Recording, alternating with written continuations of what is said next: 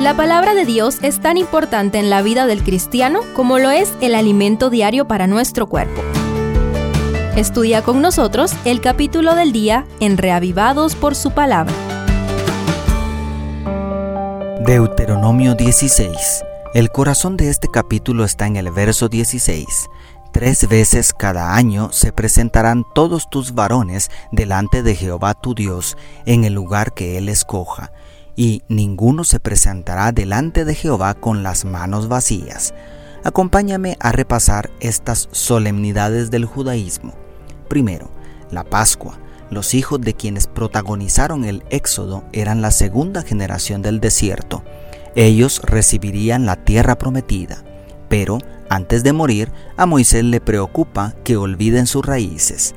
La Pascua, unida a la Semana de Panes sin Levadura, constituían dos fiestas en una, la más importante para la generación que estaba frente a Moisés y las siguientes generaciones. Cada detalle, la hora, la prisa, todo fue establecido cuidadosamente por Dios para que recordaran la gran liberación de la esclavitud de Egipto. Israel, después de conquistar la tierra prometida y prosperar, no debía olvidar de dónde lo sacó Dios. Jesús hizo trascender esta fiesta judía hasta nosotros por medio de la Santa Cena, cuando recordamos los cristianos la muerte de Cristo y por lo tanto reafirmamos nuestra esperanza en su venida.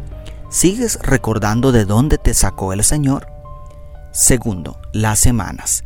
Como dice el texto bíblico, se contaban siete semanas desde que comience a meterse la hoz en las mieses, según el verso 9, es decir, a partir de la gavilla mecida que regularmente se alzaba inmediatamente después del sábado que acaecía en medio de la semana de los panes sin levadura.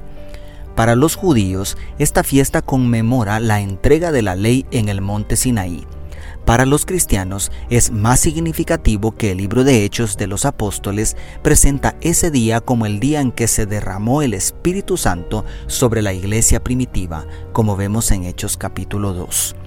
¿Hay alguna relación entre el Espíritu Santo y los diez mandamientos? Pues Éxodo 31:18 dice claramente que las tablas de piedra fueron escritas con el dedo de Dios. Y al comparar Lucas 11:20 con Mateo 12:28, descubrimos que estos versículos paralelos atribuyen a la frase el dedo de Dios el significado de el Espíritu Santo. ¿Será posible que el Espíritu Santo sea el secretario de la divinidad?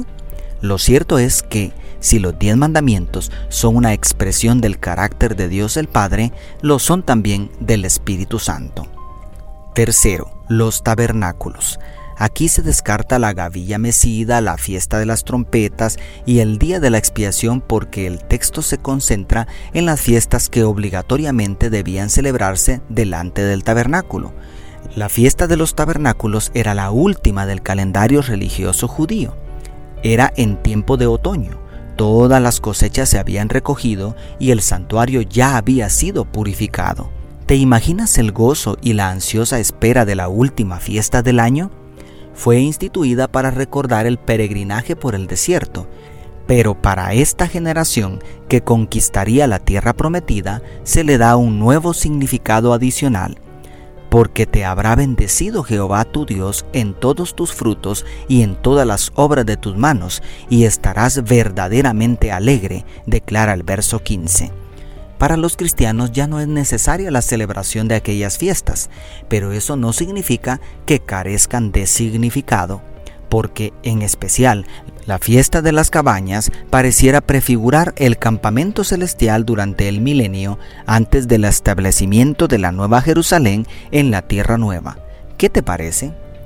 Y cuarto, la justicia. Otra vez parece fuera de contexto la última sección que habla de la administración de justicia y el nombramiento de jueces en Israel. Sin embargo, iniciamos nuestra reflexión citando el verso 16 que dice explícitamente que nadie podía presentarse delante de Dios con las manos vacías, como quien dice, es justo que le devolvamos a Dios lo que Él reclama como suyo. Pero terminamos la reflexión recordando que Dios aborrece el soborno, según el verso 19, y ama la justicia, lo que implica dar a cada uno lo que realmente merece. En resumen, Concluiría Jesús, dad pues a César lo que es de César y a Dios lo que es de Dios, como dijo en Mateo 22, 21. ¿Te parece justo? Dios te bendiga, tu pastor y amigo Selvin Sosa.